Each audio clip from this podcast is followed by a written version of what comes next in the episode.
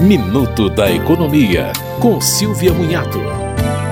A Receita Federal vai voltar a analisar os pedidos de isenção de IPI para compra de veículos por pessoas com deficiência. Os processos estavam parados desde janeiro por falta de amparo legal.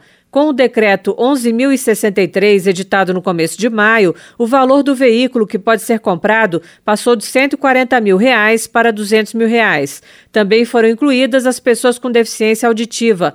Para ter direito ao benefício, são consideradas 15 situações de deficiência física e deficiências auditivas, visuais e mentais. A condição deve ser comprovada por prestador de serviço público de saúde ou conveniado, pelo Detran ou Serviço Social Autônomo. Você ouviu Minuto da Economia, com Silvia Munhato.